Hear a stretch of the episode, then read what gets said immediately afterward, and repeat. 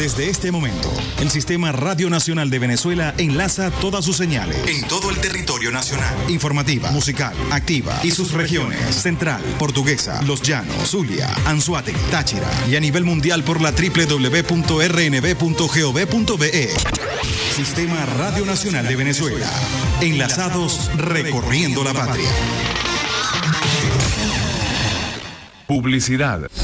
En la cocina de Mari cocinamos para ti. Somos una empresa de catering y repostería que se especializa en la elaboración de comidas saludables y balanceadas. Te brindamos los mejores servicios de catering para tus eventos, deliciosos almuerzos para tus trabajadores o sorprender a tu persona favorita con nuestras tortas personalizadas. Puedes contactarnos a través del 0424-173-3926 o por la cuenta de Instagram arroba la cocina de Mari.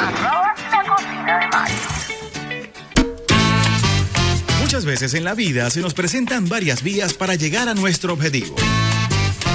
Y ella todas las mañanas nos muestra la mejor y la más acertada. No te me vas a escapar. Decidida. Derrotamos al diablo en la calle. Espiritual. Con la bendición del comandante eterno, del comandante supremo de la Revolución Bolivariana, Hugo Rafael Chávez Frías. Y sin pelos en la lengua. No vamos a permitir bochinche. Quien se coma la luz, muchachos, ¿qué pasa? Isbemar Jiménez nos dará las herramientas precisas para tomar una Nosotros sí estamos muy claros, vía alterna. sobre todo en la mañana. Todos los lunes, miércoles y viernes nos nutrirá con análisis y con el toque tropical que la caracteriza. Besitos de coco con piña, qué rico. Vía Vía Alterna. Transmitido por Salsa Caribe 102.3 FM y el Sistema Radio Nacional de Venezuela. Con Vía Alterna. Recorriendo la patria.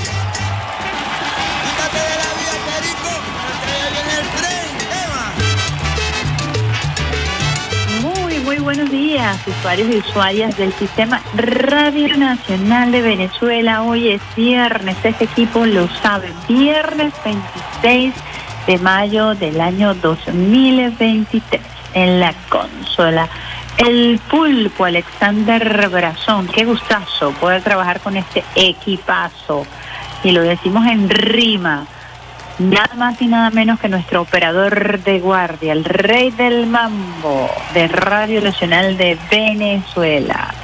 Los eh, operadores con más experiencia, por no decir veteranos eh, de Radio Nacional de Venezuela, el rey del mambo Rafael Pérez Prado y quien les habla a esta hora con muchísimo gusto, siete y nueve minutos, con una lluvia de besitos de coco con piña para arrancar este viernes Isbemar Jiménez. Como siempre, esperando contar eh, con la bendición de Dios, con la bendición del comandante eterno, el comandante supremo de la Revolución Bolivariana, Hugo Rafael Chávez Frías, quien nos acompaña todos los días desde el cuartel E4F con su llamarada eterna, llamarada que es escoltada por la gloriosa Milicia Nacional Bolivariana y por millones de venezolanos y venezolanas, quienes todos los días ratificamos nuestro juramento de lealtad. Hablamos de lealtad, hablamos del comandante Eliezer Reinaldo Taiza Castillo, hijo de San Blas Valencia, Estado Carabobo, ejemplo de lealtad absoluta al comandante Chávez, al pueblo, a la constitución de la República Bolivariana de Venezuela, como soldado,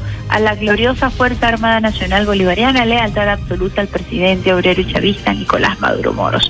Les recordamos que estamos transmitiendo desde Caracas cuna del Libertador, reina del Guaraira Repano. Y les recordamos también que según pronóstico del Instituto Nacional de Meteorología e Hidrología, hoy llega arriba al país la primera onda tropical de esta temporada. Se tienen previstas entre 55 y 60 ondas tropicales. Por esto el presidente Nicolás Maduro Moros el día de ayer alertó a todo el país para que en perfecta unión cívico-militar pudiéramos atender cualquier eh, eh, tipo de emergencia climática que se presente.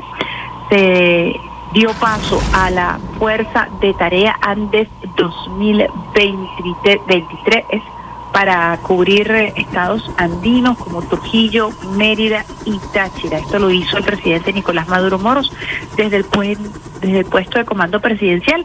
Vamos a estar profundizando sobre este tema.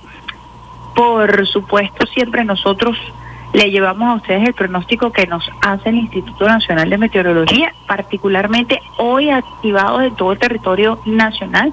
Caracas amaneció particularmente nublada el día de hoy, así que muy atentos, atentas el pronóstico general para el día de hoy, lluvias chubascos, actividad eléctrica, eventuales ráfagas, ráfagas de viento en áreas como Zulia, los Andes, centro occidente, llanos occidentales y centrales, centro norte costero, Amazonas, pendiente Monaga, Sucre, Esequibo, del Tamacuro, eh, con este pronóstico el día de hoy y posibilidad de lluvia.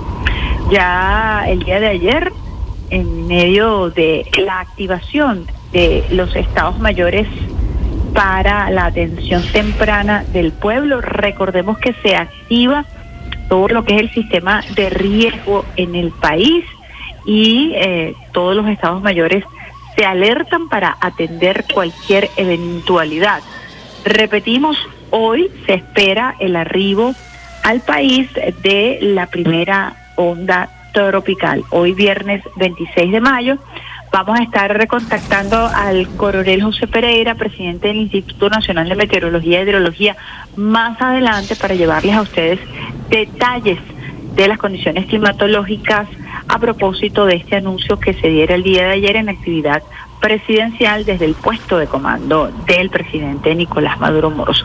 Hoy viernes tenemos muchísima información, ya Alexander Brazón está allí, por eso le decimos el pulpo atendiendo a las guacamayas del Sistema Radio Nacional de Venezuela, Alina Darío, dándole allí su merendita a Otaiza.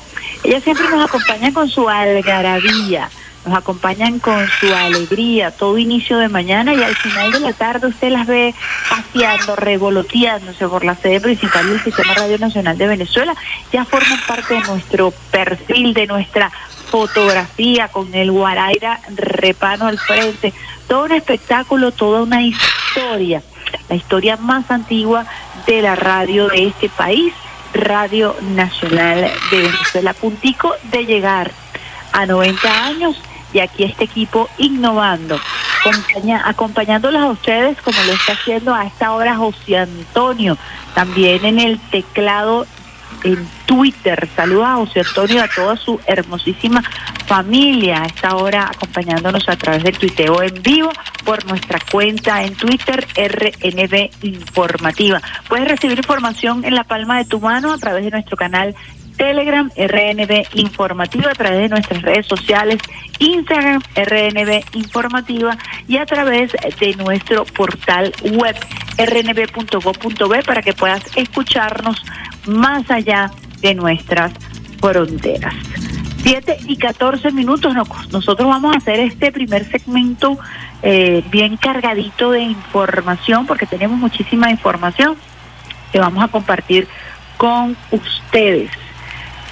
Fíjense, acá vamos a, me acaba de llegar esta información que es de suma importancia, la comparto con ustedes para que podamos nosotros entender cómo la geopolítica en el mundo va cambiando rapidito. Y tengo esta información eh, que quiero compartir con ustedes. Putin ofrece el apoyo de China para defender los intereses fundamentales de Rusia.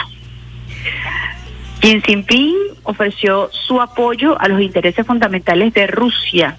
En el contexto, el primer ministro ruso Mikhail Mishutin dijo que la presión de Occidente está reforzando los lazos de Moscú y Pekín. Así lo afirmó este miércoles el presidente Xi Jinping durante una reunión en Pekín con el primer ministro ruso Mijail Mishustin. En sus declaraciones al inicio de una reunión con el primer ministro chino Lin Qian, Mishustin no mencionó la guerra iniciada hace 15 meses que China ha evitado criticar como deferencia hacia Moscú. En su lugar se centró en la cooperación económica entre los dos vecinos. Ahora, esta situación sin precedentes ha hecho que las relaciones entre Rusia y China alcancen un nivel único.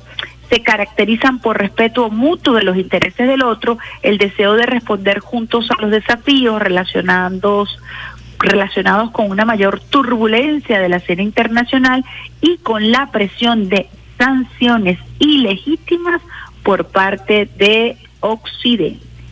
El martes, Lin Qian indicó que en los cuatro primeros meses de este año el monto de los intercambios ya supera los 70 mil millones de dólares, unos 64 mil millones de euros, lo que supone un crecimiento interanual de más de 40%.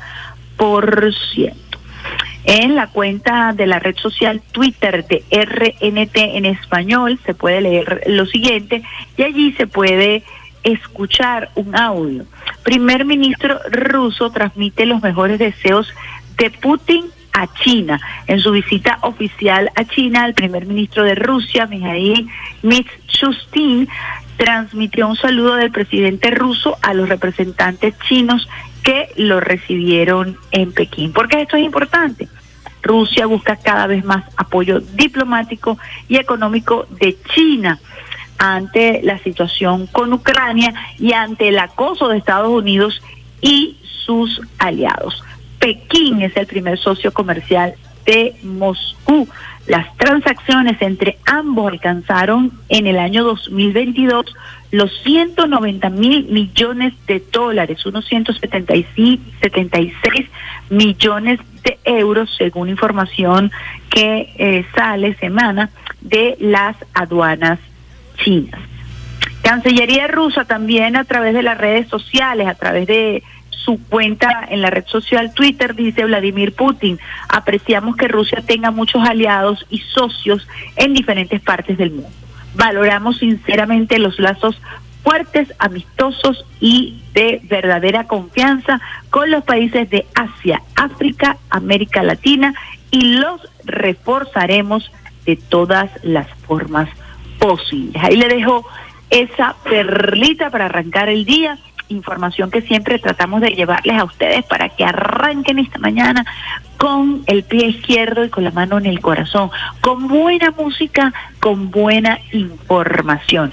Y para que arranquemos y analicemos esta mañana de hoy viernes, entendiendo por qué nos esmeramos mucho con el tema musical, no solamente en Vía Alterna, hemos reforzado y es un lineamiento que tenemos trabajar la línea musical con programas especiales, con los mejores de los mejores en el sistema Radio Nacional de Venezuela. Y por allí conseguí un audio que tiene Alexander Brazón de un programa español que eh, se llama Hoy por Hoy, conducido por Ángel eh, Barceló es en España, en la radio SER, y allí encontramos eh, un testimonio de la importancia de la música dentro de la neurociencia. Y como nosotros siempre le damos importancia a la música y nos preparamos para que la radio sea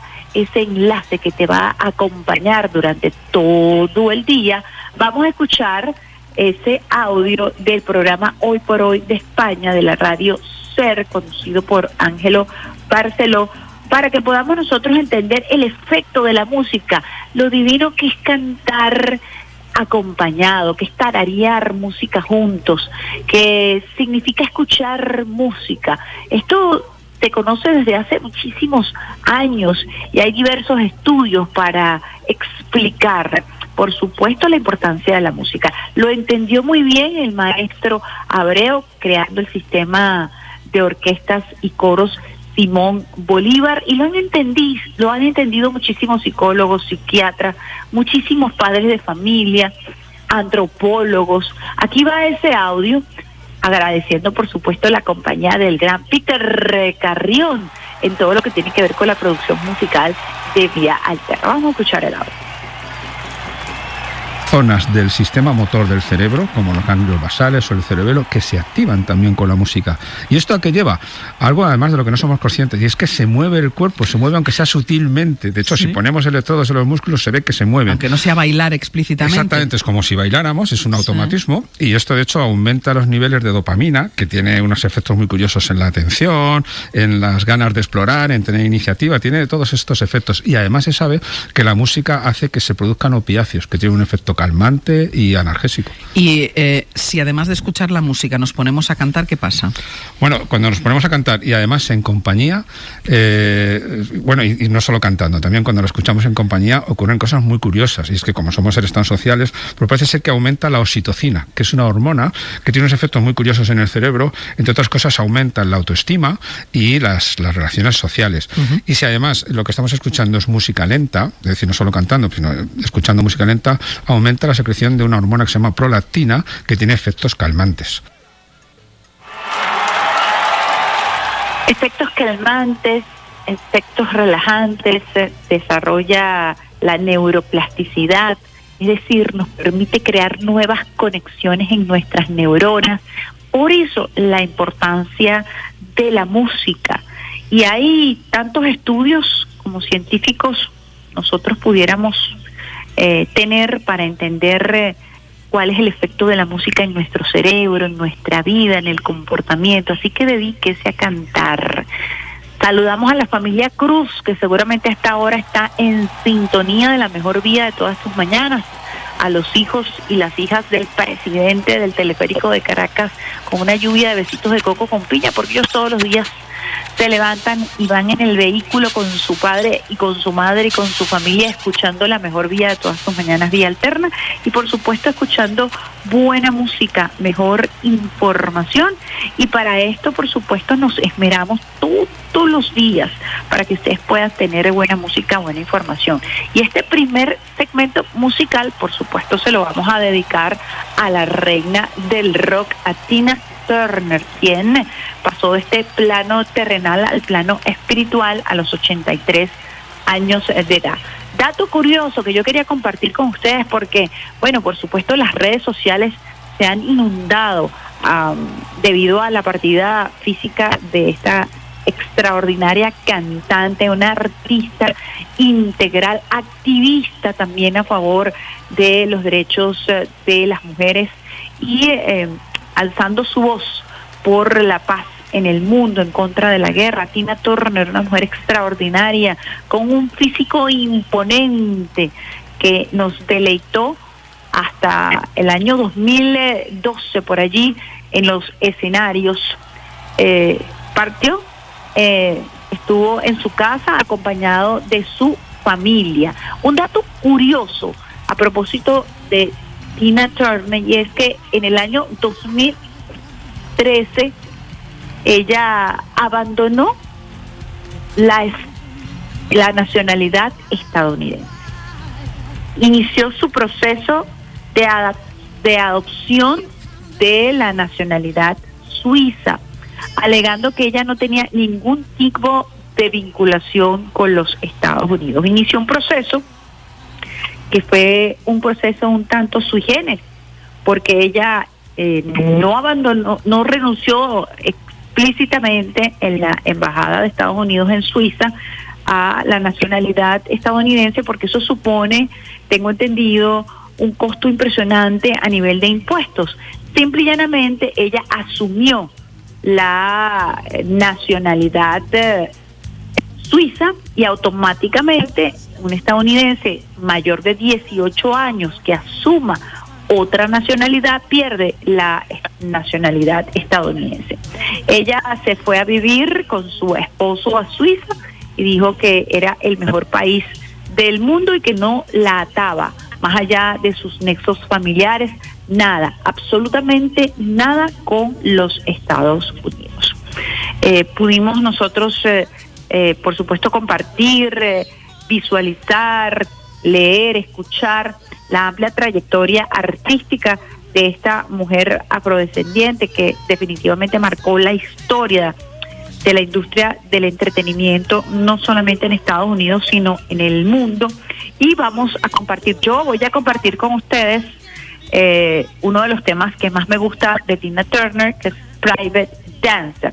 Cuando analizamos el tema de Private Dancer, lo vamos a escuchar vamos a ver cómo ella hace una crítica allí al American Way of Life y una crítica al maltrato y a la violencia en contra de la, de la mujer lo hace de una manera muy inteligente eh, a través de la lírica, a través de la música. Vamos a escuchar este temazo de Tina Turner y al regreso vamos con mucho más música. Private Dance.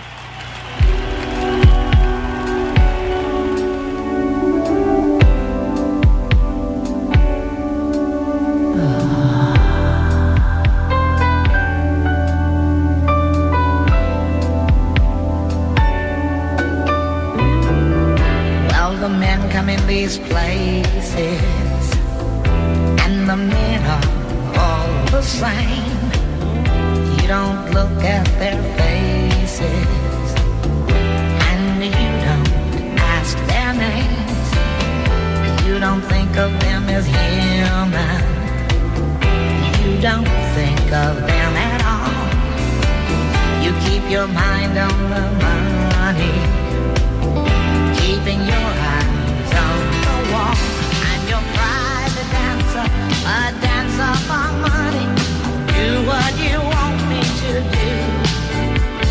Dancer, a dancer for money, and any old music will do. I wanna make a million dollars. I wanna live by the sea have a husband and some children.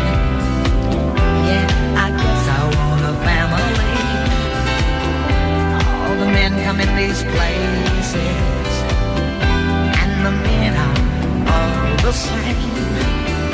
You don't look at their faces, and you don't ask their name. I'm your private dancer, a dancer for money. Do what you want me to do. I'm your private dancer, a dancer for money, and any old music will do.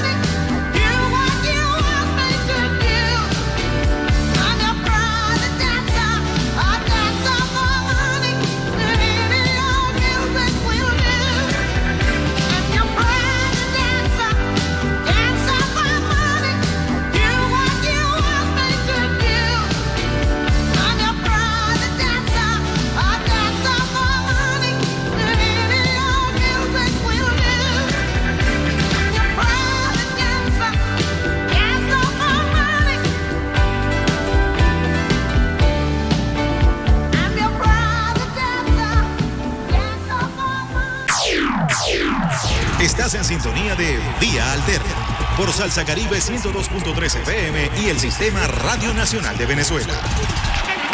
Quítate de la vía, Perico, que ya viene el tren, tema. Private Dancer, Tina Turner, para quienes están en sintonía de la mejor vía de todas sus mañanas, Vía Alterna. Quienes nos están escuchando desde México, desde los Estados Unidos, una lluvia especial de besitos de coco con piña, celebrando por supuesto toda la trayectoria de esta mujer afrodescendiente que lo dejó todo en los escenarios del mundo. A propósito de esta canción, la letra habla de cómo una mujer se dedica a bailar, bailar en locales nocturnos tan solo por un dólar, a pesar de que ella en algún momento quisiera alcanzar el sueño americano de tener un esposo, de tener una familia. Ella dice que eso ya estaría vetado para ella y que se tiene que dedicar a bailar precisamente sin verle la cara a tantos hombres que no la van a considerar nunca como una mujer para casarse, para tener hijos. En fin, una manera eh, bien interesante de plantearse los dilemas eh, del sueño americano y ella lo hace de una manera muy inteligente. Uno de mis temas eh, favoritos, por supuesto, What's Love Got to Do With It, qué tiene que ser el amor, con qué tiene que ver el amor con eso, y otros grandes temas que eh, representó esta reina del rock para el mundo, la música. Y es que he encontrado tanta información valiosa para compartir con ustedes hoy viernes en este programa especialísimo. Siempre los viernes son muy especiales para nosotros y quería compartir para quienes eh, eh, nos están escuchando a esta hora, para nuestros jóvenes, eh, a propósito de un premio muy reconocido, que es eh, el premio Princesa de Asturias. En esta oportunidad se le concedió a un japonés, a Haruki Murakami. La importancia, además literaria, lírica, eh, disruptiva de este esc- escritor japonés, a quien se le considera uno de los escritores eh, japoneses más occidentales.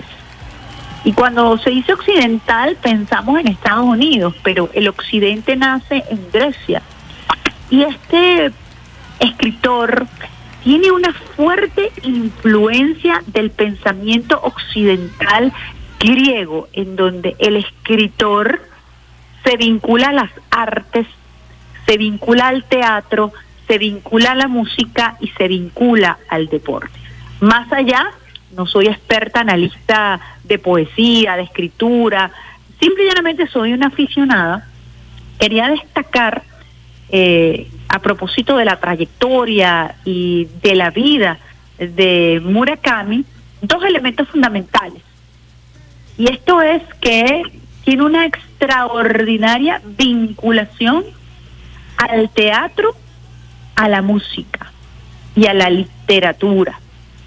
Él solía visitar bares de, de jazz y esta inclinación musical se afianzó en el tiempo, puesto que trabajó en una tienda de discos y es uno de los elementos que le ha permitido que los grandes públicos también se sientan atrapados por sus libros. Él dice que la literatura tiene un propio ritmo y es un propio género musical. Y en función de esta gran composición, de este ritmo, de esta cadencia, él también compone, él también escribe y se ha vuelto paradójicamente un, ex- eh, un escritor popular, pero también es un escritor alabado por la crítica. Aparte de sus inclinaciones musicales, de el gusto por el jazz, por los Beatles y por la música pop, también es un destacado deportista, un corredor, un corredor de fondo, un maratonista, un hombre que dice que para poder cuidar el intelecto, para cuidar el cerebro, hay que hacer deporte y practica constantemente, habitualmente, eh, el ejercicio conocido hoy por hoy bajo el término de running, que no es otra cosa sino corredor de maratones. Él constantemente se hace acompañar del jazz, del pop, corre todos los días y no concibe la creación literaria sin la música y sin el entrenamiento. Esto es básico y fundamental del pensamiento ateniense, del pensamiento político, social, de la politea, de la ciudad, de la polis, en donde los ciudadanos, especialmente quienes eran considerados ciudadanos, que eran los hombres, tenían que entrenarse, tenían que practicar deporte, por eso las Olimpiadas nacen en Grecia como parte fundamental de la formación ciudadana, militar y académica de eh, los griegos. Entonces es muy importante cuando se habla de occidental entender el impacto que la cultura griega, me imagino que a través del el estudio de la literatura y de los grandes pensadores, que son los creadores de la visión occidental, pues tienen sobre este escritor japonés, fanático del jazz, fanático del blues, fanático del pop y un gran corredor que incluso ha escribido, eh, ha hecho libros, ha escrito, perdón, disculpen el mal uso del término, ha escrito libros de qué piensa él cuando va a hablar de escribir, qué piensa él cuando va a hablar acerca de hacer deporte. Forma parte del compendio amplísimo literario de este personaje extraordinario, interesantísimo como lo es Murakami el más occidental de los escritores japoneses, así le hacen, le llaman, pero también tiene otros nombres que lo califican a propósito de haber recibido el eh, premio Princesa de Asturias 2023. Traigo a colación este importante dato para que entendamos eh, la importancia de la música en nuestro cerebro, en nuestra formación académica, política y por qué tenemos que tener siempre los brazos abiertos y analizar cualquier género musical.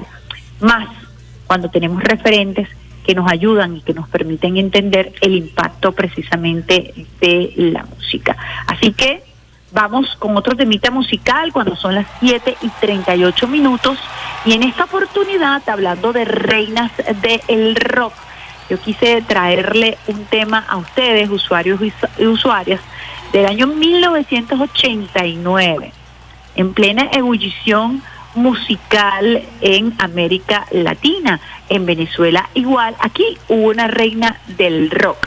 Se le conoció como Melissa. Y un tema muy particular que además eh, rompió los esquemas en esa sociedad de los años 80 años 90, un tema a propósito de la generación Halley, porque el cometa Halley había pasado en los años 80 y también se hizo una película venezolana eh, bajo esa denominación. Vamos a escuchar a Melissa, No soy una señora. Y al regreso mucho más de esta, la mejor vía de todas tus mañanas, vía Alterna. cruzando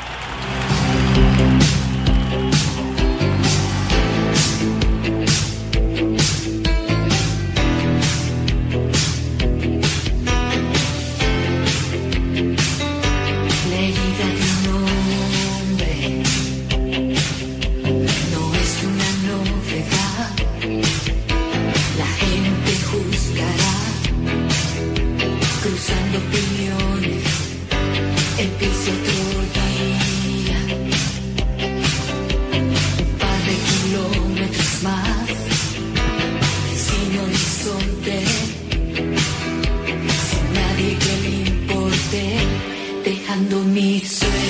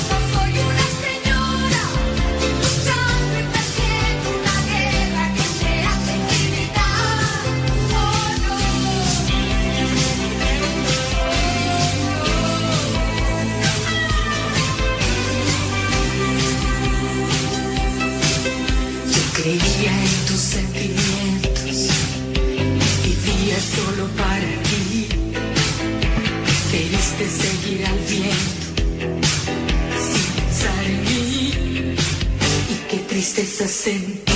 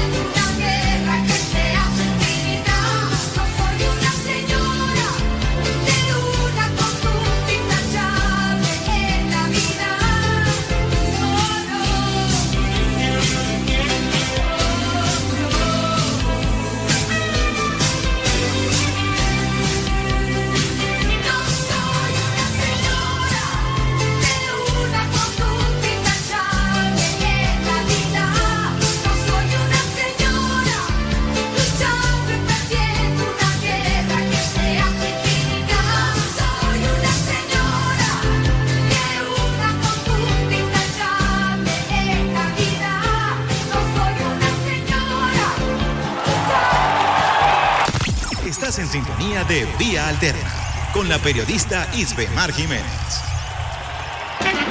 Quítate de la vía, Perico, que ya viene el tren.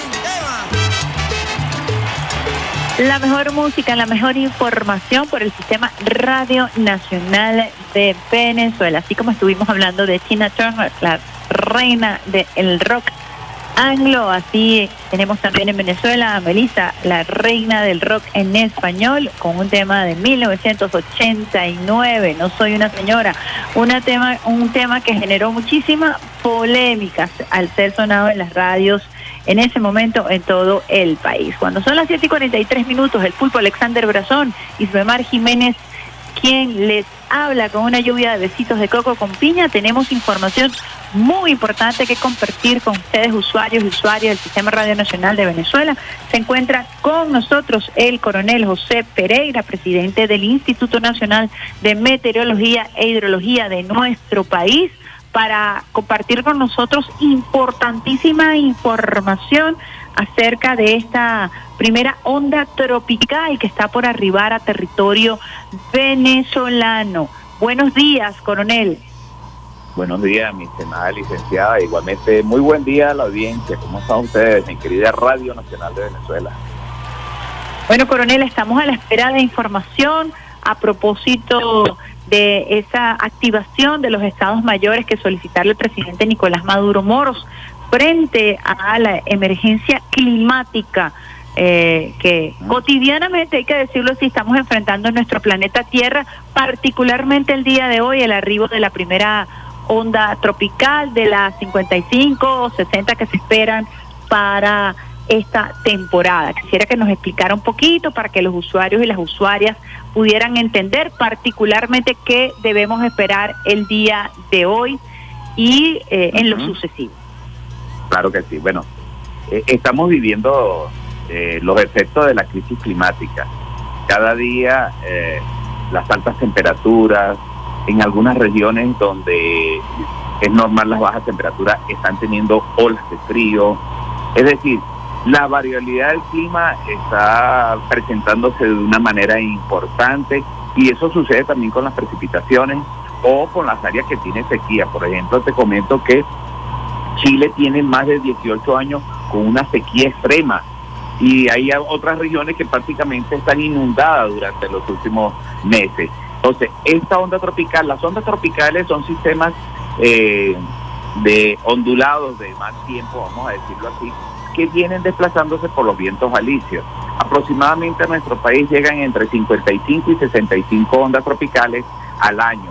Se inicia su pasaje desde el primero de mayo hasta el 30 de noviembre que originan por la diferencia de temperatura entre los desiertos en el África y el Océano Atlántico.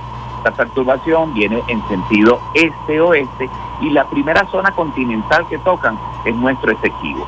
En el día de hoy tenemos la primera onda tropical que se formó el 15 de mayo y ha conseguido condiciones favorables para complementar ya las lluvias existentes en el país. Recuerden que la zona de convergencia intertropical es el sistema principal de lluvia en Venezuela y se ve reforzada por el pasaje de vaguada, el pasaje de las ondas tropicales. En el día de hoy esta onda tropical viene con mucha humedad. Recordemos también que lo comentó ayer nuestro comandante en jefe, Nicolás Maduro, eh, y estábamos hablando sobre el calentamiento también extraordinario del Caribe y del Atlántico tropical. Si nosotros tenemos, licenciada y audiencia, aguas más calientes, tenemos mayor evaporación. Y cumpliendo el ciclo hidrológico, recuerden que el agua no se va al espacio superior, prácticamente tiene que regresar a la tierra y regresa en forma de precipitaciones intensas.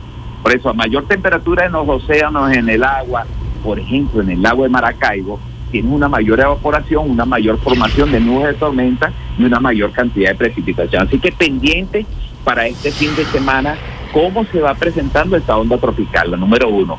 Viene avanzando este- desde el este, es decir, hoy en horas del mediodía estarán llegando los primeros sistemas de lluvia para nuestro Esequibo, parte del delta del Orinoco, progresivamente avanzará sobre Monagas, norte de Bolívar, sur de Sucre, y así progresivamente para el día de mañana estar en el ori- nororiente completo, en todo el oriente del país, día domingo para la zona central, así que pendiente con la información del INAME y como lo dijo nuestro presidente, pues, y como estamos activados también con nuestra vicepresidenta, tenemos que ir unos pasos adelante y lo hemos hecho desde nuestro ministerio con los sistemas de alerta temprana, con la- las estaciones que estamos fabricando aquí en Venezuela, estaciones que nosotros le hemos llamado auroras de nuestro amanecer de verdad en tecnología en Venezuela y esta, estas estaciones están complementadas con los consejos comunales. Usted tiene la información, va evaluando qué valores de precipitación es peligroso para comunidad y activar planes de contingencia, planes de preparación. Así que todo un sistema eh, muy complejo, pero de acceso completo a nuestra población para tener toda la información hidrometeorológica y cómo actuar. La importancia de mantenerse informado informado no solamente eh, a partir de este momento, cuando está tocando eh, por primera vez nuestro territorio esta primera onda tropical, sino durante todo el año, Coronel, la importancia de mantenernos activos y activas. El presidente hablaba y nos alertaba acerca del fenómeno El Niño. ¿Pudiera usted hablarnos un poquito más de esta alerta que hizo el presidente Nicolás Maduro Moros el día de ayer desde el puesto de comando presidencial en el Palacio de Miraflores? Claro que sí, mi querida licenciada. ¿Qué sucede? Eh, gracias al trabajo que hemos realizado en los últimos 20 años en gestión de riesgo y en la preparación de nuestras comunidades, eh, Venezuela es uno de los pocos países de, en el área tropical que su población tiene un acceso directo a la información hidrometeorológica. Y eso gracias a la tecnología y al trabajo como usted. Es decir, gracias de nuevo siempre estar pendiente de la información hidrometeorológica. El fenómeno del niño es una situación que se presenta en las aguas de- del Océano Pacífico Sur, pero tiene repercusiones a nivel mundial. El niño es un calentamiento atípico que puede llegar hasta 2 o 3 grados Celsius la temperatura de las aguas del, del Pacífico por encima de lo normal. Por eso es que el niño origina precipitaciones intensas en la zona de Ecuador, de Perú, partes de Chile, es decir, esa zona del, sura- eh, del Pacífico suramericano se ve que normalmente hay agua fría, la corriente fría de Humboldt es la que baña esas costas, por eso es que ahí eh, es una en un área muy muy seca. Cuando se presenta el niño se originan precipitaciones intensas, ya esa zona tiene con dos o tres meses con lluvias muy intensas. El niño tiene repercusiones en el norte de Sudamérica, donde está Venezuela y norte de Brasil, con precipitaciones por, en- por debajo de lo normal el evento contrario al niño es la niña, que es un enfriamiento. La niña que tuvimos eh, prácticamente finalizó a principios de este año, es un enfriamiento del Pacífico, trae lluvias por encima de lo normal en Venezuela, por eso tuvimos tres años de lluvias importantes. Pero este año, licenciada, tenemos algo atípico completamente. Las señales de la, de la crisis climática, el clima lo hemos cambiado completamente. Bueno, nosotros no, las, las grandes corporaciones industriales, la- las grandes potencias han cambiado el clima de verdad y lo estamos pagando todos. Se ha calentado también el Atlántico y el Caribe. Y es lo que estamos hablando. Si tienes agua más caliente, tienes más precipitaciones.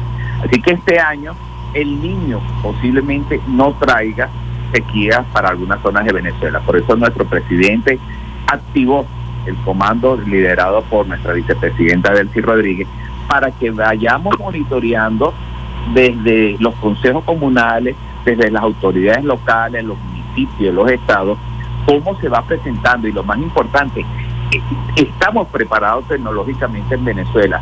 Hemos desarrollado lo que nosotros llamamos un monitor, un monitor de sequía, donde contemplamos cinco variables eh, a lo largo de todo el territorio y esas señales, eh, esas variables nos van dando si es posible que en los próximos tres días disminuyan las precipitaciones y ahí nos activamos completamente desde todo el sistema este, de hídrico, es decir, todos los embalses, el sistema de agua potable, los agricultores, los ganaderos, en la comunidad en, en general, debemos hacer, licenciada, de verdad, este, un examen de conciencia, las comunidades, la población en general, nuestro pueblo, de que hacer uso eficiente de la energía eléctrica y del agua, porque el 80% de nuestra generación eléctrica es hidro, es decir, utilizando la fuerza del agua. Así que hacer un uso eficiente porque en los próximos años esto va a ser más frecuente y tenemos que tomar, que tomar conciencia de que tenemos que tomar,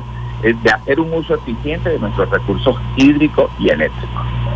Muy importante, muy importante esa recomendación que usted nos hace a propósito de la alerta que hiciera el presidente Nicolás Maduro Moros el día de ayer con esta presencia del fenómeno El Niño y lo- las lecturas, las diversas lecturas que debemos tener en la comunidad, entendiendo también, coronel, que la principal fuente de energía eléctrica de nuestro país es hídrica y que ya nosotros hemos padecido en carne propia el efecto de esta emergencia climática a propósito de intensos periodos de sequía que también tienen un impacto en nuestro sistema eléctrico. Así que muy pertinente, coronel José Pereira, presidente del INAMET, el llamado que usted hace a la población venezolana para el buen uso de nuestros recursos, para el buen uso del recurso hídrico, para el uso consciente del servicio eléctrico. Quisiera que le dejara un mensaje final a los usuarios y las usuarias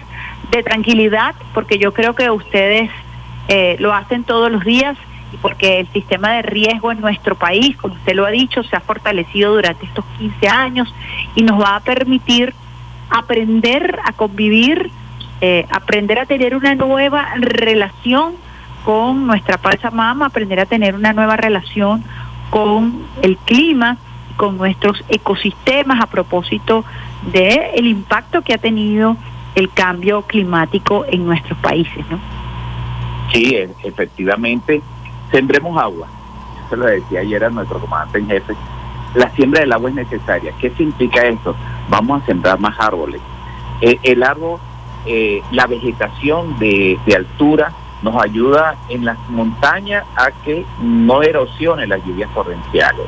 Ayuda a, a mitigar los efectos del cambio climático. Ayuda a absorber el dióxido de carbono y a emitir oxígeno.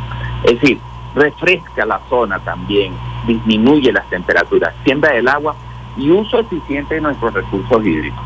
En Venezuela, en los últimos años nos hemos preparado muy bien, hemos tenido eventos extraordinarios, licenciada y, y audiencia, hemos tenido lluvias muy fuertes y eh, en, en la gran mayoría no, no hemos tenido fallecidos por el sistema de alerta temprana, porque ya la población conoce.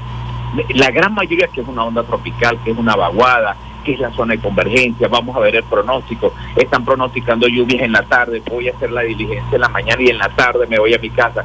Es decir, ese, esos pequeños detalles es la gestión de riesgo. Y prepárese, prepararse, si usted está en una zona de alto riesgo, evalúe su vivienda, su entorno con las autoridades de protección civil, con bomberos, con los municipios.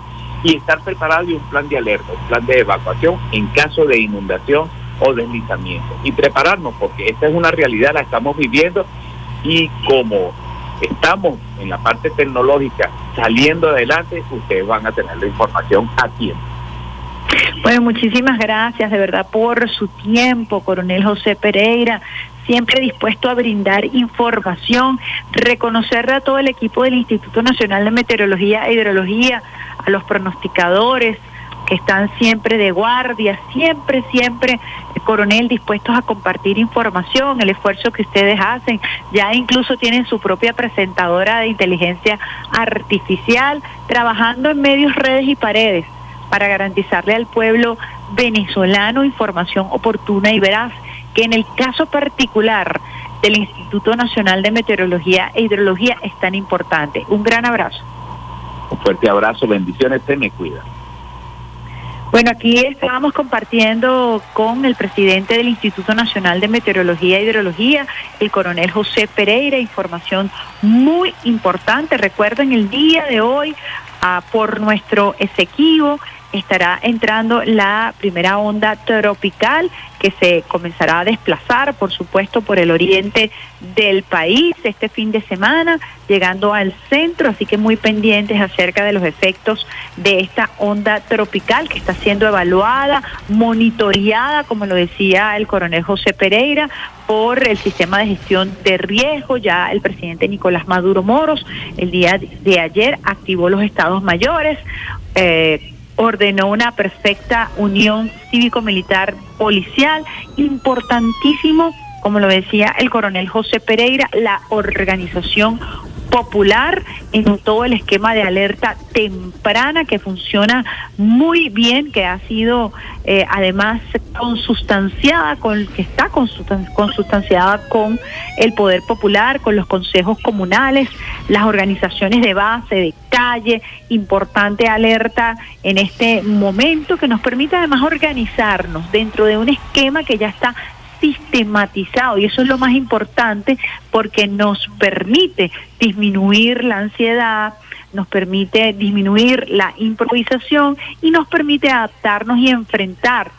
Eh, lastimosamente tenemos que decirlo así, el impacto de esta emergencia climática creada precisamente por un sistema capitalista erosionador que ha trastocado a nuestro planeta Tierra y que ha eh, desarrollado estos cambios climáticos que tienen un impacto sobre la vida en el planeta. Importante manejar nuestros recursos de manera consciente, manejar nuestro recurso hídrico, sembrar árboles, como lo decía el eh, coronel José Pereira. Sembrar árboles es sembrar agua para enfrentar, por ejemplo, el fenómeno del niño que tiene que ver con sequías prolongadas. Él mencionaba el caso de Chile, más de 14 años Chile con una sequía prolongada. Así que nosotros tenemos que simplemente estar en sintonía, movernos, actualizarnos, agradecer por supuesto a toda la institucionalidad que hace un esfuerzo extraordinario. El INAMED siempre nos dice, el sol de Venezuela nace en el Esequibo.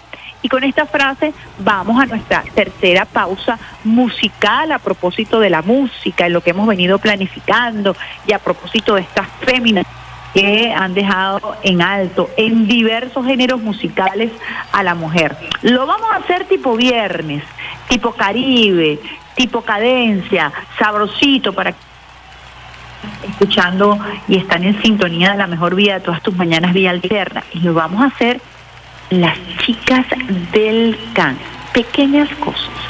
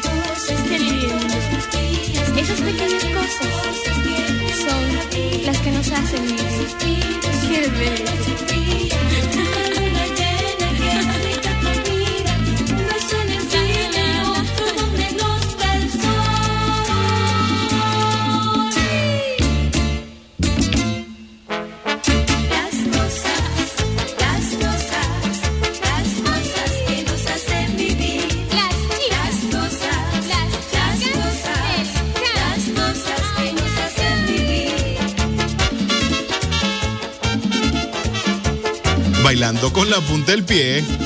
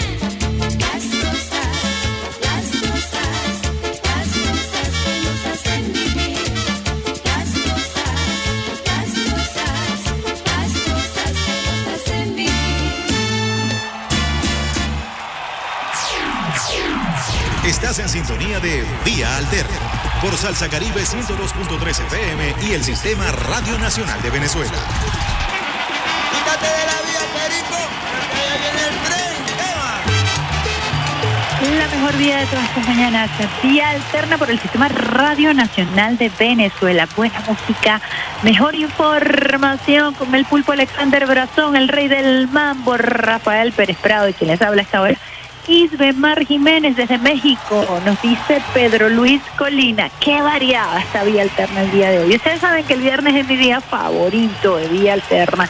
Y tratamos de que usted se quede allí en sintonía, que no cambie el dial, que esté muy pendiente de nuestro portal web rnb.gov.be con la magia de la radio, la calidez, mantenerte informado, preparado para iniciar el día con el pie izquierdo y la mano en el corazón con eh, vía alterna, la mejor vía de todas tus mañanas. A propósito de la variedad, hoy vamos a tener un programa, pero bueno, divino, de verdad, porque tenemos todos los temas, usted puede estar allí escuchando, formándose, preparándose, divirtiéndose, generando oxitocina y todas esas hormonas que se genera cuando usted escucha la buena música que trae el Sistema Radio Nacional de Venezuela. Además, tiene una agenda informativa, un desayuno importantísimo a nivel informativo, pasándola bien. De eso se trata, vía alterna, y todo este equipo hace un esfuerzo extraordinario para que ustedes puedan estar informados y tener además entretenimiento, buena música.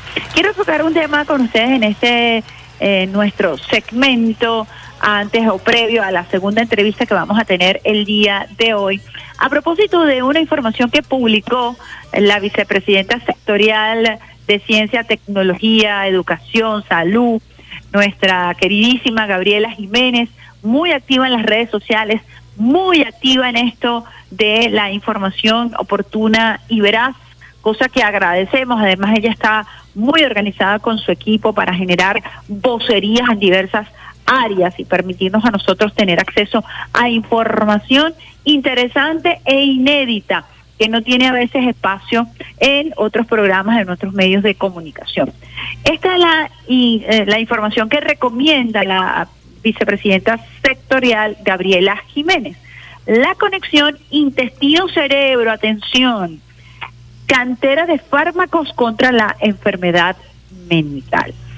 El equipo de Yolanda Sanz del CSIC ha presentado una bacteria que se encuentra en el intestino de personas sanas que se podría utilizar para trastornos del ánimo como la depresión y la ansiedad. Pendiente de esto, que está sobre el tapete este tema.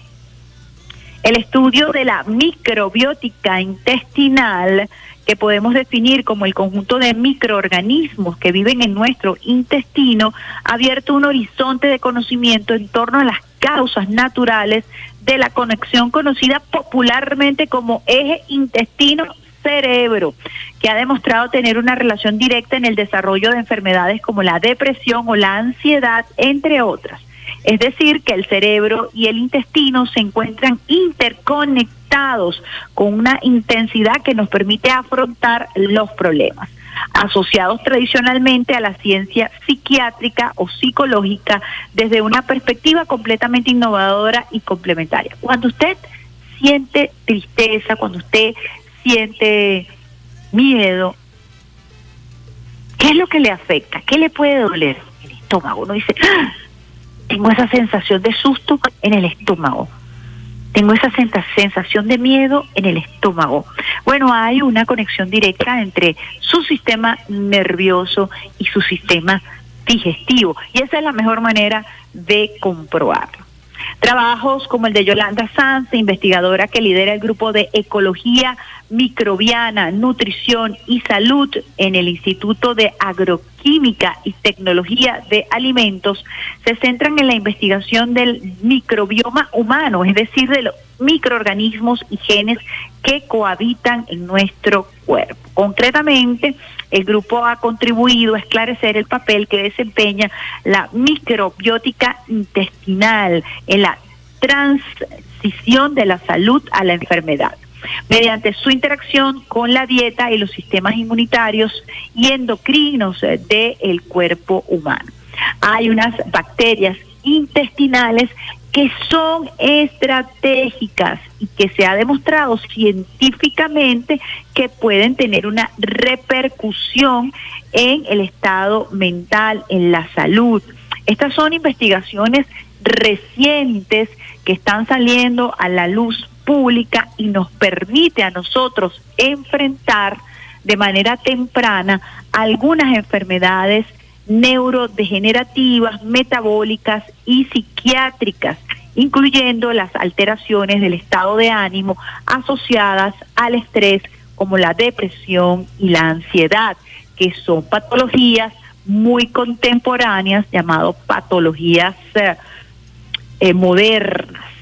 Hay todo un estudio de todos estos microbios que habitan de manera natural y que nos permitan a nosotros trabajar en todo lo que tiene que ver con la química, la transformación de los alimentos en nutrientes que se efectúa en el intestino. Entonces es muy importante que nosotros cuidemos la microbiótica, que cuidemos a esos microorganismos que nos permiten a nosotros proteger a su vez el cerebro. Estas investigaciones son muy importantes porque son también muy recientes y tienen que ver con el cambio de paradigma de lo que nosotros comemos.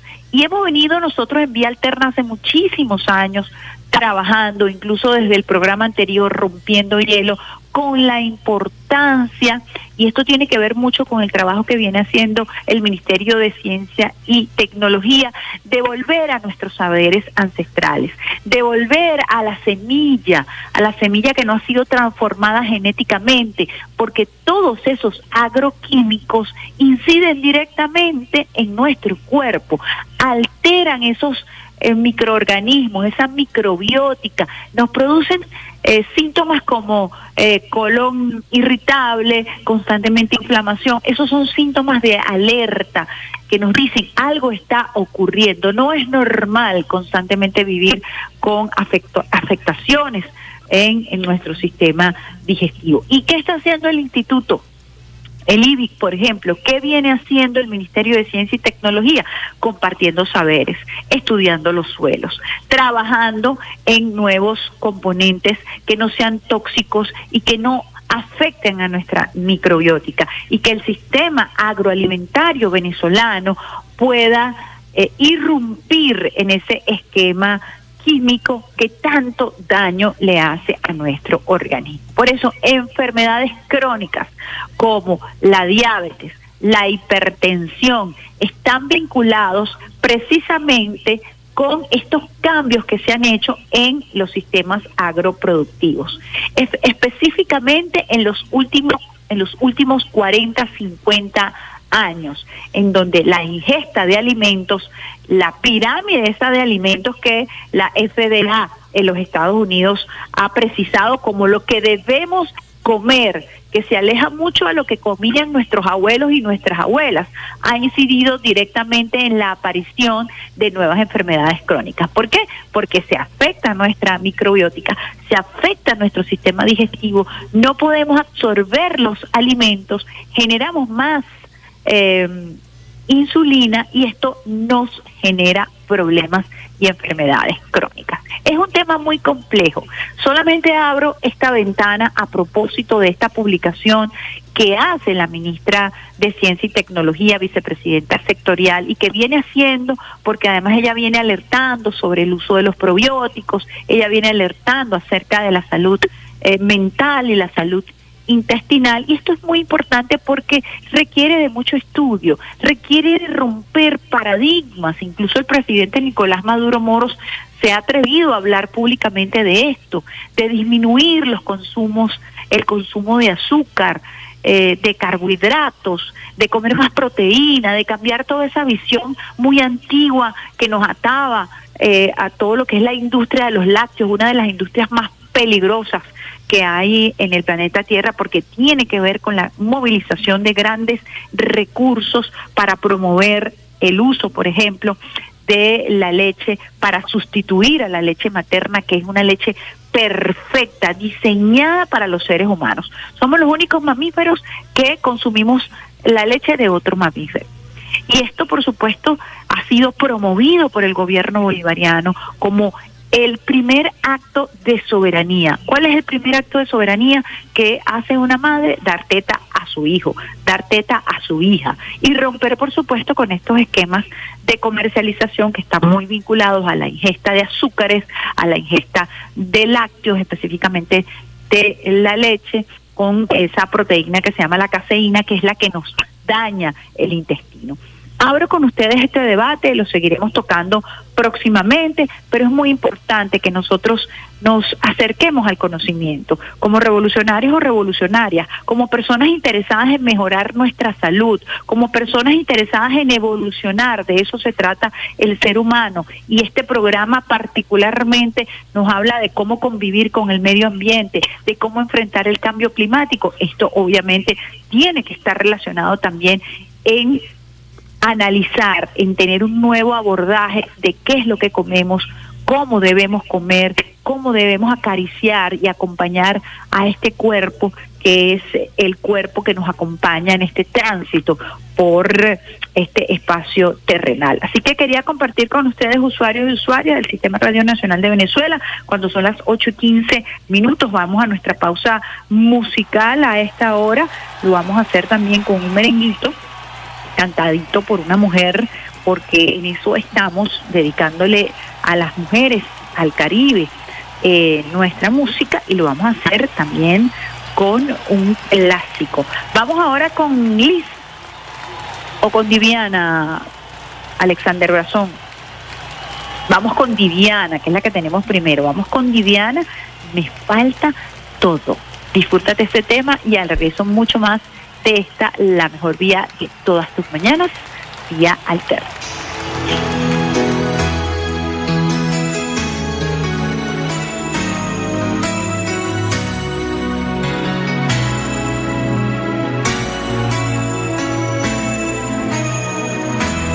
Tu espuma sobre el tocador y aquel espejo que no ves aún conserva una sonrisa de ti.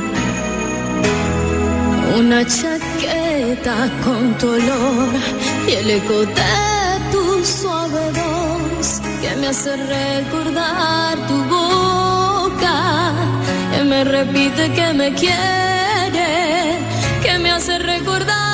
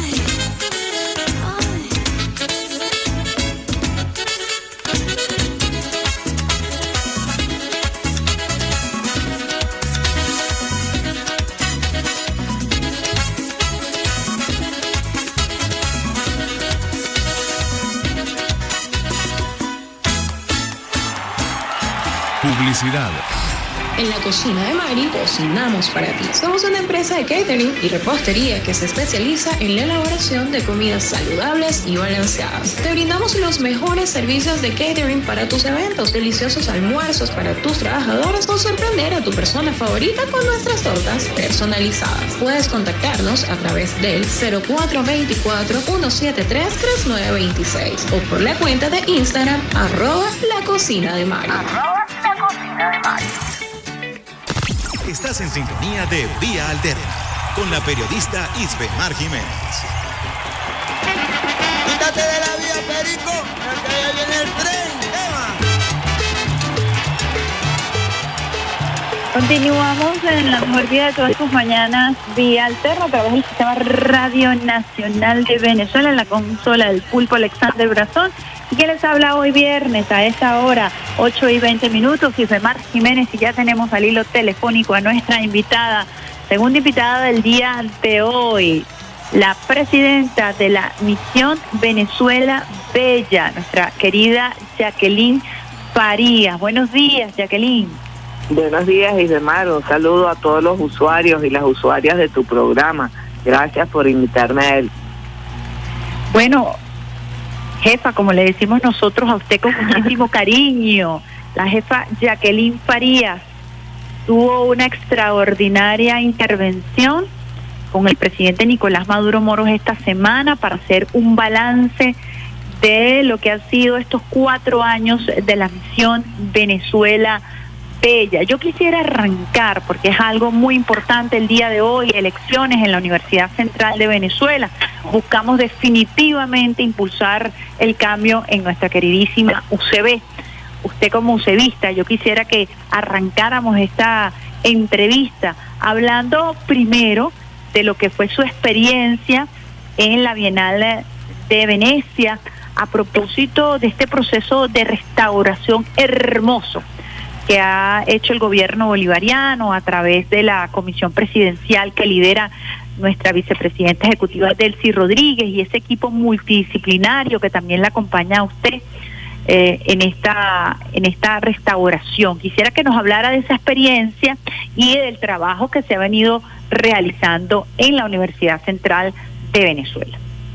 Bueno, Isbemar, comienzo dándole las gracias a nuestro presidente Nicolás Maduro por esa iniciativa, por esa eh, tesón de él, esa, esa, esa orden que nos dio de, de detener el desmantelamiento, el desplome de la Universidad Central de Venezuela, que gracias al comandante eterno Hugo Chávez fue decretada Patrimonio Mundial de la Humanidad.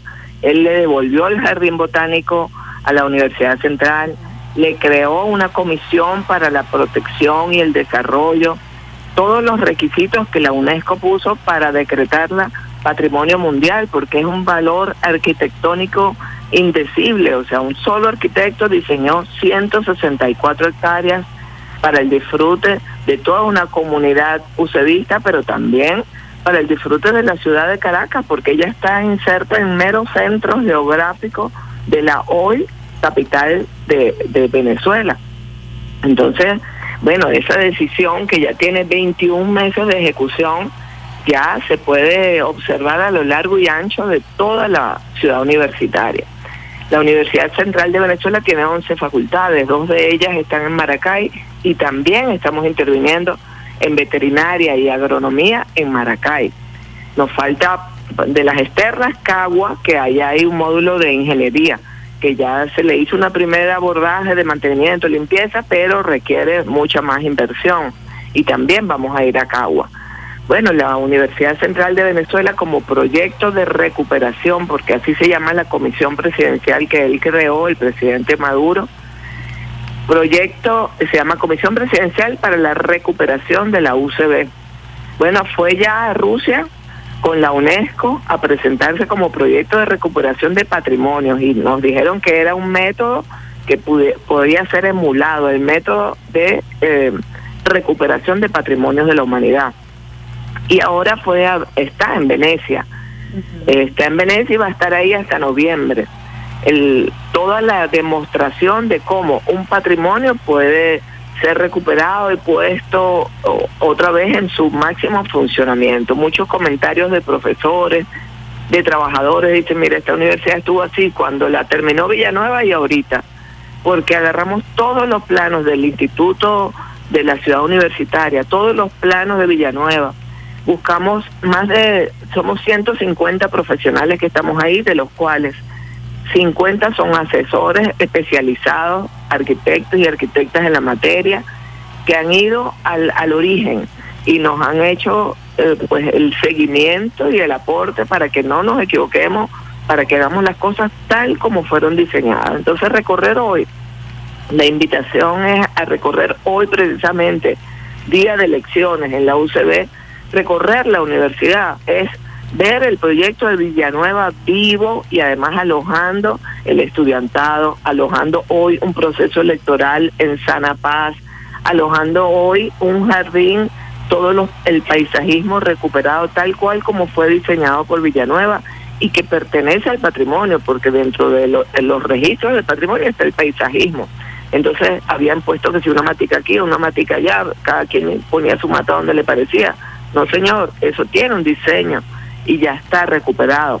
Y lo mejor de todo es que el presidente, que es un militante del mantenimiento, nos ha dicho no podemos dejar ni un metro cuadrado a las autoridades. Tenemos que nosotros asumir ese, ese metro cuadrado que recuperamos, mantenerlo. Y entonces tenemos cuadrillas de mantenimiento de los edificios y cuadrillas de mantenimiento de las áreas verdes, cuadrillas de mantenimiento del arbolado. Y estamos contando con la participación de todos los trabajadores de la universidad. Todo el que quiere sumarse, pues lo sumamos. Porque no es una cosa de que venimos nosotros a hacer lo que nos parece. Todo se le ha comunicado a través del Instituto de Patrimonio Cultural se le comunica a la COPRED, que es esta comisión para el- la protección y desarrollo que no protegió y no desarrolló la universidad. O sea, esta comisión no cumplió su cometido y por eso este día de hoy nos llena de júbilo, porque hoy va a pasar que las autoridades cambian. 14 años de esas autoridades que no han puesto el corazón en preservar un patrimonio de la humanidad, que no le han puesto pero ni, ni el alma para, para poder garantizar la convivencia de estudiantes, profesores, de trabajadores dentro de la universidad, sino más bien la diáspora. Ah, no, él no vinieron más. Eh, yo nada más tengo 12 trabajadores de mantenimiento cuando deben ser 180. O sea, eso es lo que procuraron, que la gente se cansara, que la gente se olvidara, que la gente se fuera. Porque mira, hemos aprendido a hacer mucho con poco. Y esa universidad tiene con qué. Tiene alquilado los estadios para el béisbol, para el fútbol. Tiene laboratorios que ya quisiera tener muchas universidades del país, que han podido, como lo sí lo hizo Medicina Tropical, que han podido con ingresos propios más o menos sostener sus laboratorios. Y, y es, es era una voluntad, así que hoy que hay elecciones en la universidad, lo que va a pasar es que estas autoridades se van. Eso es lo que estoy segura y estoy feliz. Profe, fíjese, es importante eh, este mensaje que usted está enviando porque hay eh, una gestión comprobable de lo que es posible cuando el gobierno bolivariano, conjuntamente con los profesores, conjuntamente con los especialistas, ha logrado hacer eh, con esta recuperación de la ciudad universitaria. En lo personal, como ingeniero, Jacqueline, ¿cuál ha sido el reto, la satisfacción más importante? Estamos hablando, tú tienes las cifras muy importantes de cuántos edificios se han intervenido, porque además eres eh, magistral en el manejo de, de las cifras.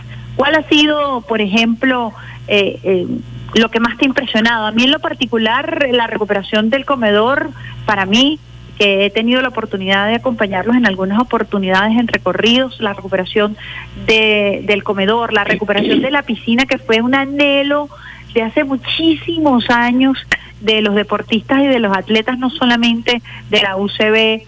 Eh, estamos hablando de todo lo que se hizo con la jardinería. No sé, Jacqueline, ¿cuál sería así, eh, quizás dentro de lo que se ha trabajado, lo que más te ha gustado, lo que más te ha impactado? Bueno, yo decirte, escoger, bueno, me, me, me uno a ti en el comedor, ¿no? El comedor ha sido para nosotros un descubrimiento maravilloso. O sea, primero el diseño del comedor, es algo espectacular. Eh, la cocina, todo el equipamiento que tiene, todo eso estaba inservible, ya como no, aquí no sirve nada, todo esto hay que votarlo. Bueno, y demás, no hemos votado nada, todo se ha reparado, todo se ha recuperado todo el funcionamiento, el diseño del funcionamiento, el, lavaplatos gigante que tiene ese comedor, que ya no, esto es chatarra, ya vamos a, a entregarlo para chatarra. No, no, no, ahí está funcionando. Claro, lo redotamos, eh, todo lo que es la cubiertería, el menaje que llaman, todo eso lo redotamos, uniformes para los trabajadores que están felices de poder hacer su trabajo con el equipamiento en funcionamiento. Y descubrimos en el techo ondulado que tiene el comedor, eh, descubrimos varias capas de, de eh, ¿cómo se llama esto? Impermeabilización y las fuimos levantando, levantando porque seguía percolando, percolando. Bueno, qué decir, que después de 20 centímetros de capas de impermeabilización encontramos una obra de arte, una de las obras de arte, de las 108 obras de arte de, de la ciudad universitaria, bueno, estaba ahí debajo, tapada con, con capas de impermeabilización muertas, además, pues ya no funcionaban, eh, tapadas. Entonces, esa colorimetría, buscamos las fotos, buscamos todo el diseño original y la vamos a recuperar. O sea, una, vamos a añadir una obra de arte más de la Universidad Central de Venezuela. Bueno, decirte los números, el, el, la, el 686 aulas recuperadas en todos los edificios ya suman 686 aulas, 188 laboratorios recuperados. Y esto apenas es con de 100 edificios, 47 que ya hemos intervenido. Salas de baño, las salas de baño todas eh, robadas, violentadas, rayadas, destruidas. Era como que si se metió el monstruo ahí, más nadie nunca entró. Y ahora hay salas de baño dignas para todos los usuarios de la de la comunidad universitaria. Entonces, decirte, bueno, en términos de ingeniería... Una maravilla. Es, es una cosa que, que uno se siente, bueno, feliz de la oportunidad que nos ha dado el presidente de volver a la universidad, a, a retornarle todo cuanto ella nos dio. Todos los que estamos trabajando allí somos egresados de la UCB. Entonces, para todos se ha vuelto punto de honor, cada quien en su facultad. La Facultad de Ingeniería tiene 11 edificios. Bueno, ya eh, es- todos están intervenidos. Nos falta ahorita la biblioteca y el auditorio de ingeniería, que, que es uno de los edificios más lindos porque son es como una onda, son dos techos cóncavos. Es, es muy bello el, el diseño de, de Villanueva. Villanueva, bueno, además, como arquitecto al fin, ponía un, un diseño de lámpara en cada facultad. Entonces nos ha tocado, por supuesto, y esas lámparas no existen, mandarlas a hacer.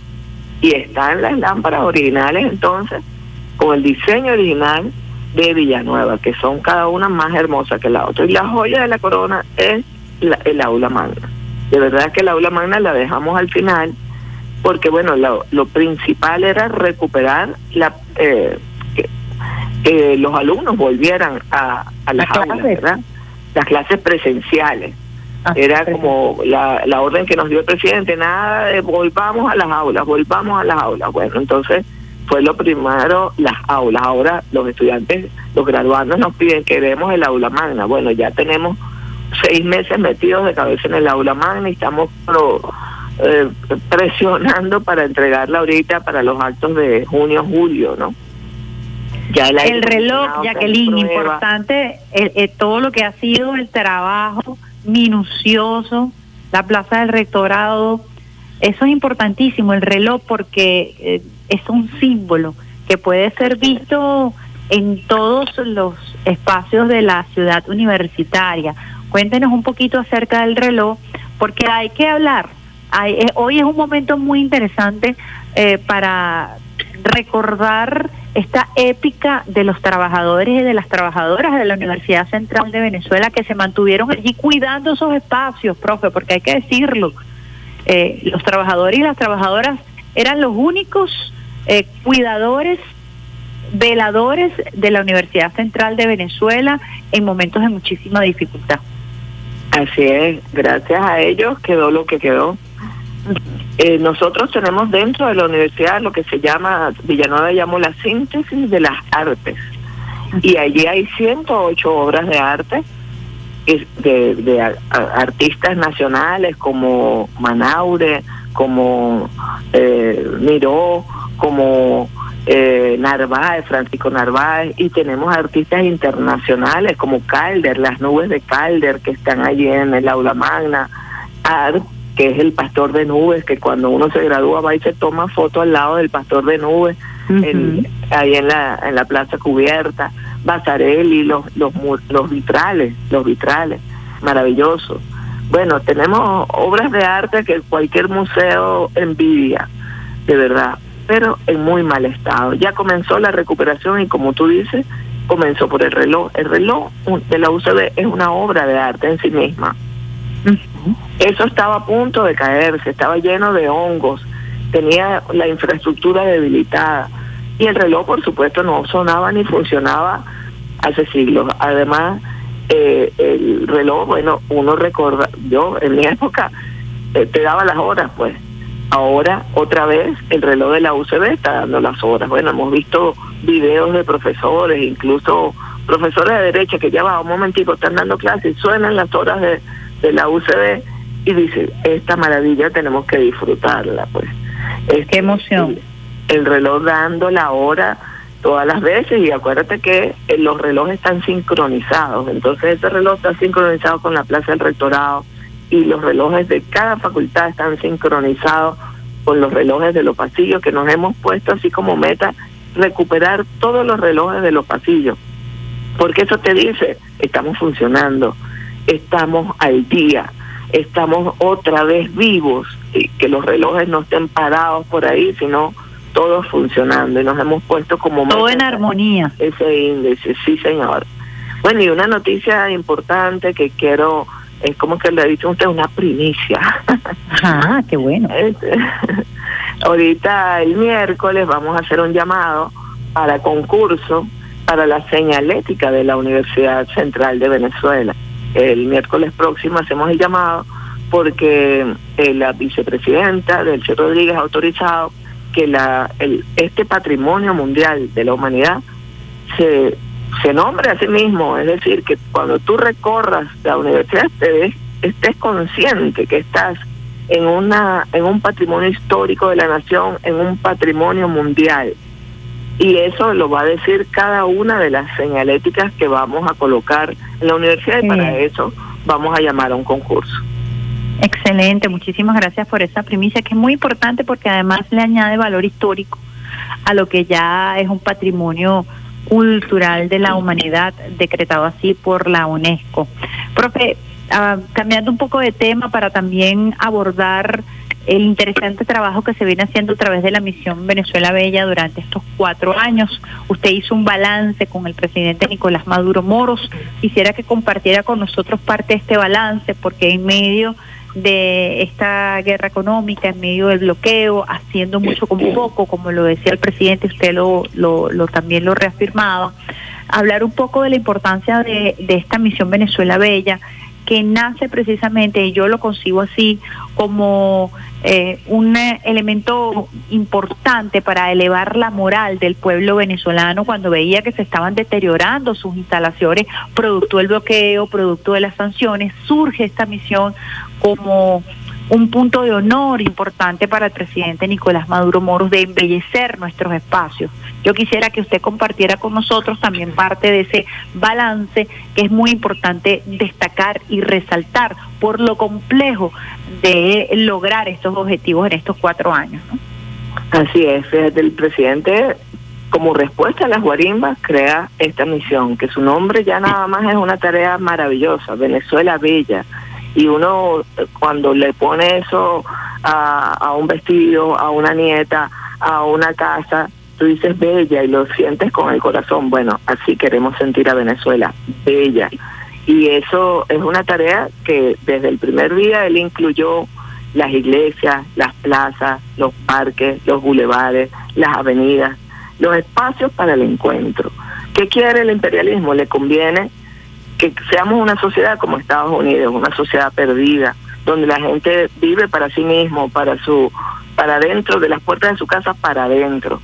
Esta, esta misión nos enseña a vivir de las puertas de la casa para afuera, es decir, a, a recuperar esos espacios, a que esos espacios nos unan, a que esos espacios nos mantengan unidos y nos mantengan fortalecidos. Por eso es que eh, eh, desde hace cuatro años la misión ha logrado ya intervenir en 12.550 espacios, eso distribuido en, en espacios públicos, plazas, parques, bulevares, en la transformación del hábitat, o sea, llegamos a un sector de barrio y, lo que es la entrada a la, a la, al barrio, las fachadas de, la, de los barrios, la- las entradas a los pueblos, la gente quiere que le pongamos el nombre, quiero que aquí diga Chaguas porque me gusta entrar a mi pueblo y ver mi nombre. Bueno, cosas tan hermosas como esa, pues la restauración de edificaciones patrimoniales, ya tenemos 82 a lo largo y ancho del país, la última fue, bueno, la Universidad Central que es patrimonial, pero de las edificaciones en- a, a lo largo y ancho del país, la última fue el castillo allá en la Asunción, que ese ese castillo fue recuperado para la visita y para el disfrute de todos los que nos visitan, los turistas. Mantenimiento de, de las vías, el bacheo, el Plan Nacional de Bacheo, que ha permitido, oye, mejorar la transitabilidad en todas esas calles de nuestro pueblo, en todas esas avenidas de nuestras ciudades. Y la- las iglesias y templos eh, cristianos, ahí están las católicas y las evangélicas, que él ha pedido tener un sitio digno, que la iglesia no se nos esté cayendo, que no se nos moje cuando llueve, que esté bonita, que esté colorida. Y bueno, la gama de colores y la gama de, de iglesias recuperadas, que ya superan las 600 iglesias recuperadas, ha vestido nuestros pueblos, ha vestido nuestras ciudades. Todos los alcaldes quieren su catedral bella. todos los alcaldes de nuestros pueblos quieren su iglesia de pueblo. En estos días fuimos con, con la gobernadora eh, Karina Carpio a, un- a una iglesia que llegamos. Bueno, eso es en el, en el fin del mundo, en Taguay, Taguay. Eso es en el sur de Aragua. Allí llegamos y lo más grande que había en ese pueblo es la iglesia, majestuosa, bella, ahí parada, colorida, y la gente hizo unas obras de teatro para recibirnos. Y bueno, un- una felicidad, como dice el presidente, la felicidad. Bueno, Jacqueline, yo creo que además hay que hacerle un reconocimiento también a los trabajadores y las trabajadoras de la Misión Venezuela Bella que han dado todo durante estos cuatro años, porque además se viene incorporando también la comunidad. ¿Cuál ha sido la respuesta de la comunidad frente a estas intervenciones maravillosas que han buscado además el buen vivir, como lo decía el comandante Chávez, el buen vivir está relacionado con el mantenimiento, con el ornato. La revolución no puede estar divorciada de la estética, de la belleza, de la limpieza. Así es, y gracias a esa enseñanza de nuestro comandante eterno, siempre la comunidad, la comunidad organizada, los consejos comunales son protagonistas de también de la transformación en su barrio. Y por eso nosotros también tenemos una un programa que se llama Proyectos Comunales, donde los, las comunas, consejos comunales aplican y pueden ellos mismos eh, hacer su mejora, eh, recuperar su espacio interno, hacer su mejora de fachada. O sea, ellos mismos con, tenemos más de 600 proyectos ejecutados por las comunidades y han demostrado que con hacer mucho con poco, mira, a veces comprar nosotros las luminarias nos sale más caro que darle los recursos al, al poder popular y ellos en vez de 10 lámparas ponen 12 porque les rinde muchísimo más, porque de verdad que hay mucha colaboración y mucha participación del pueblo organizado y eso pues genera muchos espacios recuperados. Como dices tú, los trabajadores, las trabajadoras de la misión Venezuela Bella, que son muchos más que los 70 personas que nosotros somos, porque trabajamos de la mano con los alcaldes y su equipo, con los gobernadores y su equipo, con todas las instituciones locales, regionales y nacionales. El Ministerio de Obras Públicas es un gran aliado de la misión. El Ministerio de Turismo, un gran aliado. El Ministerio de Vivienda. Bueno, son eh, ministerios, instituciones, alcaldías, gobernaciones. Todo eso es el personal de la misión Venezuela Bella. Y nuestras 70 eh, personas directas, bueno, unos, unos adoradores de la ciudad adoradores de la ciudad que se espajan, que se esmeran, que van al detalle. No, que esto quedó medio feo. No, hay que cambiarlo, hay que ponerlo bello, porque esa es la instrucción. Venezuela, bella. Profe, su mensaje final a propósito de lo que nos viene eh, durante esta entrevista, eh, ¿cuáles son los retos, eh, los desafíos que usted, eh, además como mujer militante, ve en esta misión? No hay nada más sabroso que saber que continúa el trabajo, que hay muchísimas cosas por hacer, de eso se trata la revolución. ¿Cuáles son los retos que tiene la misión Venezuela Bella, las tareas más importantes que usted avisora en los próximos años, meses?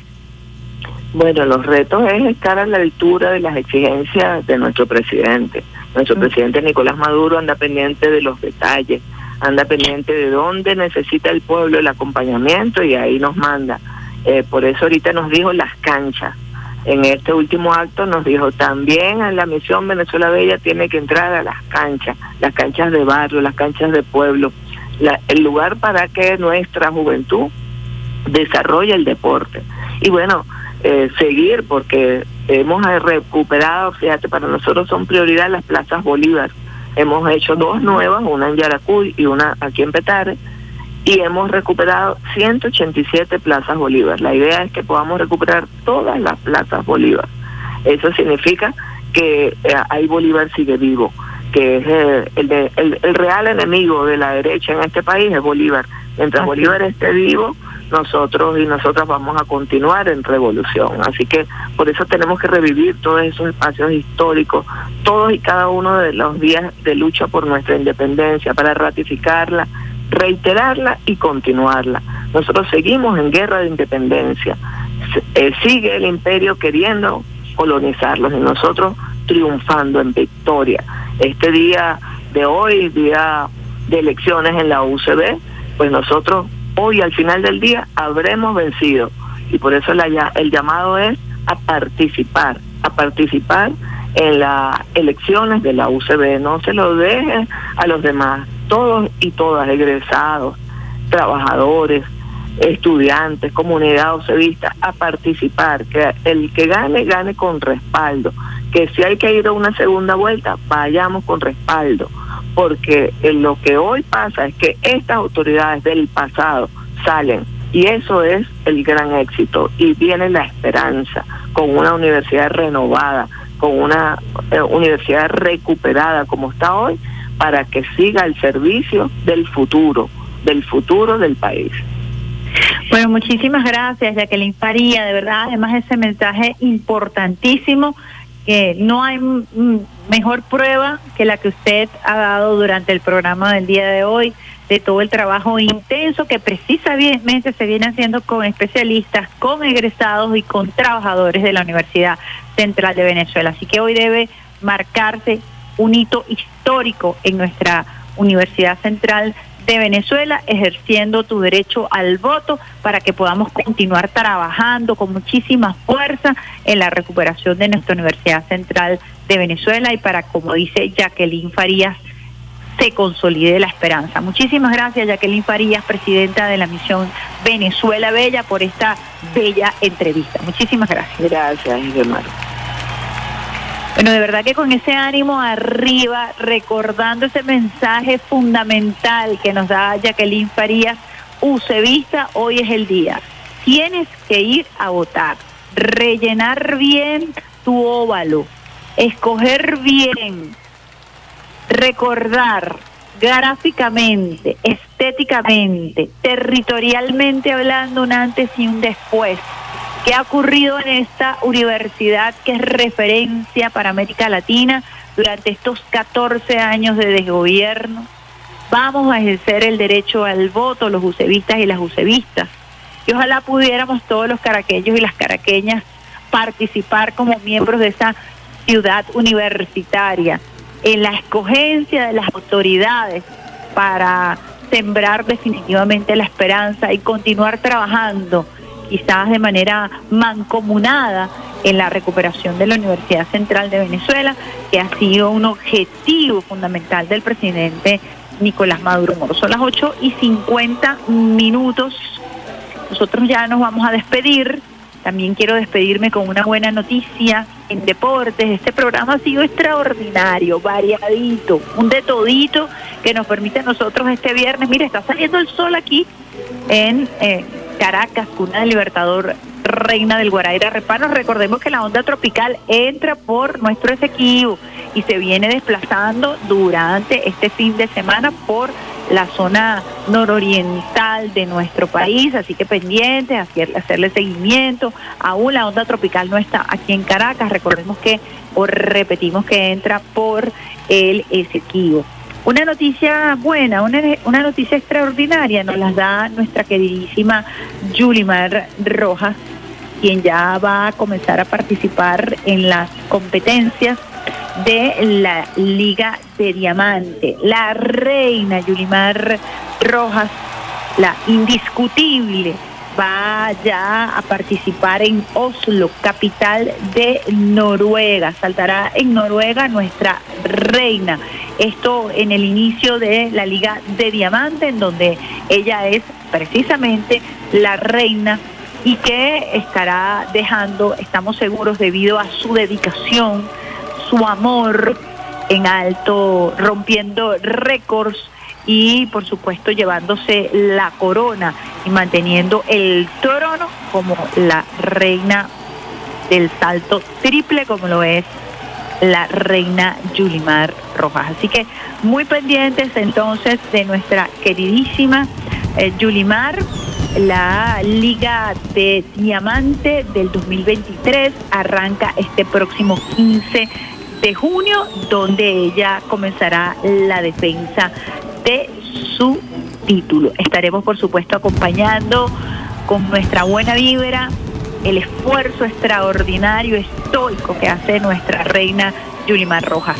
Así que con buenas noticias, con esa noticia que nos da además Jacqueline Farías, presidenta de la misión Venezuela Bella, de la primicia que el próximo miércoles se abre el concurso de la señalética de la Universidad Central de Venezuela. A propósito de esta comisión presidencial por la recuperación de nuestra alma mater, de nuestra casa de estudios, de nuestra universidad, de nuestra ciudad universitaria, comisión creada por el presidente Nicolás Maduro Moros que lidera la vicepresidenta ejecutiva del CIE, Rodríguez. ¿Con qué nos vamos? Con un temita musical, merenguito. Hoy es viernes, este equipo lo sabe, hemos disfrutado muchísimo de este programa en compañía de El Pulpo, Alexander Brazón, que ya además preparó cafecito, no hablamos del cafecito de Alexander Brazón, preparó ese cafecito divino, extraordinario, que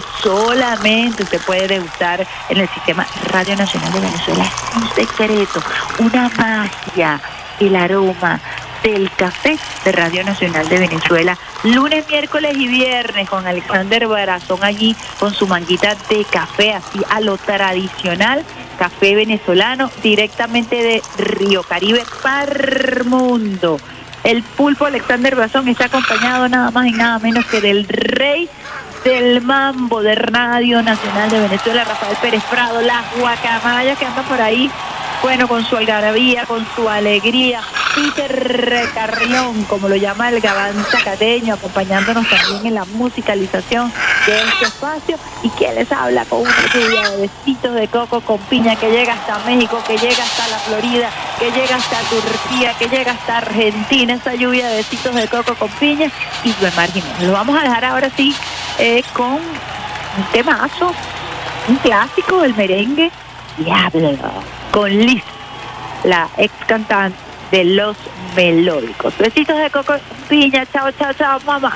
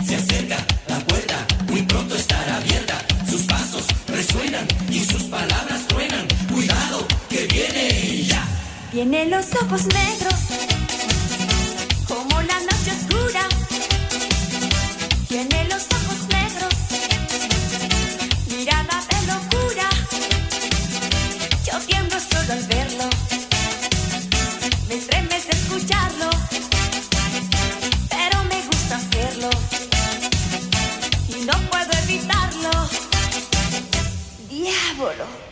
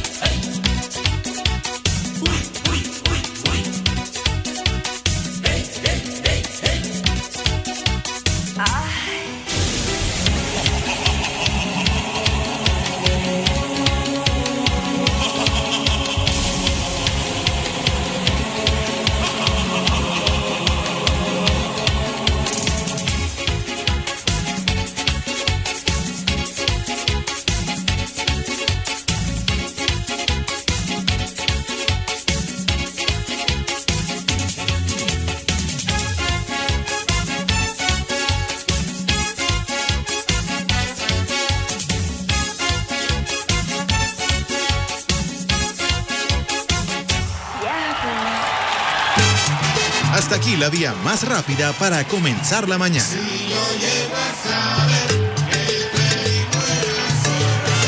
Esto fue Vía Alterna.